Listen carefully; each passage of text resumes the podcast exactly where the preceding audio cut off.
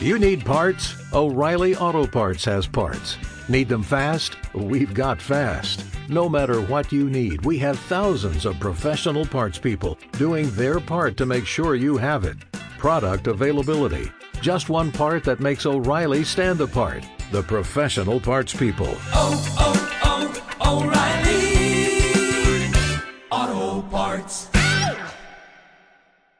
Capítulo 10. Ascenso del precipicio de la injuria. Una vez en marcha, Miedosa descubrió para su sorpresa y honda gratitud que el camino era tan aterrador como le había parecido antes. Era escarpado, difícil, resbaladizo y también bastante estrecho, pero el sentimiento de estar seguramente atada a sus dos fuertes compañeras era muy reconfortante. También el espíritu de gracia y confortamiento que había bebido la mantuvo lejos de sentirse mareada cuando miraba al borde del precipicio que era lo que más temía. Aproximadamente por la primera media hora de su ascenso, el arco iris todavía brillaba sobre ellas, y aunque el pastor había desaparecido de su vida, miedosa aún sentía que él estaba amorosamente junto a ellas. A no ser por necesidad, Miedosa evitaba a toda costa mirar hacia abajo, pero muy pronto después de comenzar la marcha tuvo que esperar en un pequeño nicho en la roca en uno de los lugares difíciles mientras pena la sostenía yendo hacia adelante y contrariedad la esperaba en la parte de atrás.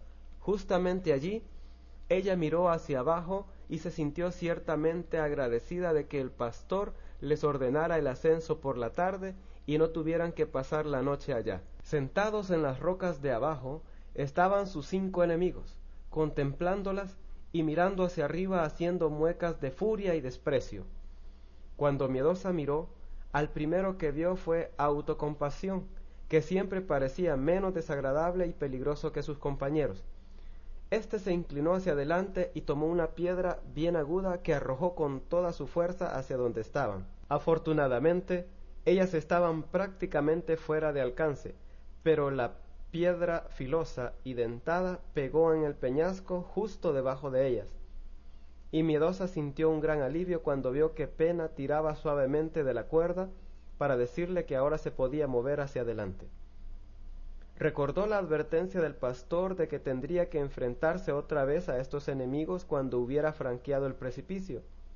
La forma en que ellos subirían al monte de la injuria ella no lo sabía solo que podría haber alguna otra manera que ellos usaran.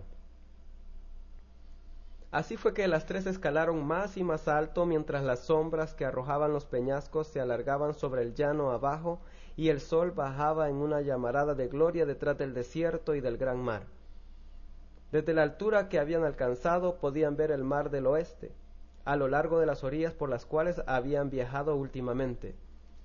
El camino que siguieron continuaba adelante sobre la cara del peñasco, y aunque el terreno era resbaladizo en algunos lugares, Miedosa se sentía enormemente aliviada de saber que en ninguna parte era demasiado difícil, ni siquiera en el paso a la mitad del camino arriba que Malicioso había señalado en particular. Al llegar allí, justamente cuando caía la noche, Miedosa encontró que aunque el camino en realidad acababa, había sido colocada una tabla a lo largo del hueco y una cuerda puesta a través de anillos de hierro en la cara de la roca formaba una baranda de mano a la cual ella se podía aferrar a medida que caminaba por el angosto puente. El siervo y la sierva, por supuesto, no tuvieron necesidad de usar estos medios y saltaron a través de la grieta como si no hubiera allí ninguna dificultad. Sin embargo, aun con la pasarela y la cuerda, Miedosa procuraba quitar de su imaginación el cuadro de su caída que malicioso le había pintado. Por experiencias amargas sabía que las figuras lanzadas a la pantalla de la imaginación resultan ser mucho más enervantes y terribles que los hechos reales. Cuando cruzaron el puente sanas y salvas descubrieron que estaban en una garganta muy angosta, invisible desde la parte de abajo. Directamente de frente estaba el lugar de descanso del cual el pastor les había hablado, una pequeña cueva donde deberían pasar la noche. Con un sentimiento de gran alivio y gratitud, Miedosa entró y miró alrededor. Su situación era tal que aunque no pudieran mirar hacia las profundidades debajo que la mareaban, era posible mirar rectamente sobre la meseta y el desierto y hacia el lejano mar. La luna se había levantado recientemente y estaba derramando su pura luz de plata sobre todas las cosas, y las primeras estrellas aparecieron como chispas en el cielo oscuro. Dentro de la misma cueva se habían colocado asientos rústicos y mesa, y en el suelo a un lado había pieles de oveja en las cuales se podía descansar. No muy lejos de la entrada de la cueva, una pequeña caída de agua se deslizaba por el peñasco y las tres fueron allí a refrescarse un poco. Entonces contrariedad y pena sacaron dos paquetes de pan, frutas secas y nueces que el pastor le había dado al pie del ascenso. Con esto pudieron satisfacer felizmente su apetito, y sobrecargadas de cansancio se echaron dentro de la cueva y quedaron dormidas. Miedosa se despertó con la primera luz de afuera, y levantándose caminó hacia la entrada de la cueva. En la fría luz de la temprana mañana ella no pudo ver sino la peligrosa escena que se extendía ante sus ojos. Tan lejos como la vista alcanzaba, no había nada sino el gran mar con los peñascos de abajo y los filos de la roca dentada. El hermoso bosque que habían dejado fuera del alcance de la vista y en toda la vasta área sobre la cual miró, no vio ni un solo árbol y escasamente algún arbusto. ¡Qué desolado! pensó miedosa. Y esas rocas abajo parecen muy crueles ciertamente como si estuvieran esperando dañar y destruir cualquier cosa que cayera sobre ellas. Parece como si nada pudiera crecer en ninguna parte de este desolado rocambre. Cuando miró arriba los peñascos sobre su cabeza, sintió sorpresa y deleite al mismo tiempo. En una pequeña grieta de la roca, donde había salpicado unas gotas de la caída de agua, había una plantita. Tenía solo dos o tres hojitas y un tallo muy frágil, casi capilar, y crecía en los ángulos de la roca. En el tallo había una flor color rojo intenso, la cual brillaba como una llama de fuego con los primeros rayos del sol. Miedosa la contempló por algunos momentos, notando que la pared la aprisionaba completamente, y vio la diminuta abertura por la cual había salido a la luz, en medio de la soledad de los alrededores. Sus raíces estaban empalmadas alrededor por la roca escarpada, sus hojas apenas podían salir fuera de su prisión, y sin embargo había forzado el paso y salido fuera para dar una hermosa flor, y estaba sosteniendo su pequeña corola abierta a la luz del sol como una llama de alegría. Cuando miró hacia arriba, miedosa le preguntó ¿Cuál es tu nombre, pequeña florecilla? puesto que nunca he visto otra como tú. En ese momento el sol tocaba el rojo sangre de sus pétalos, de manera que brillaba más que nunca y un pequeño suspiro salió de entre sus hojas.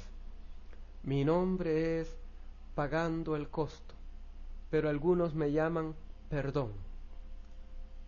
Entonces miedosa recordó las palabras del pastor. En tu ida arriba por el precipicio descubrirás la próxima letra del alfabeto del amor. Comienza a practicarla de una vez. Contempló de nuevo a la florecilla y dijo ¿Por qué te llaman así? Una vez más, un pequeño suspiro pasó a través de las hojas y ella pensó que la oía decir Yo fui separada de todas mis compañeras, exiliada de mi casa, traída aquí y aprisionada en esta roca.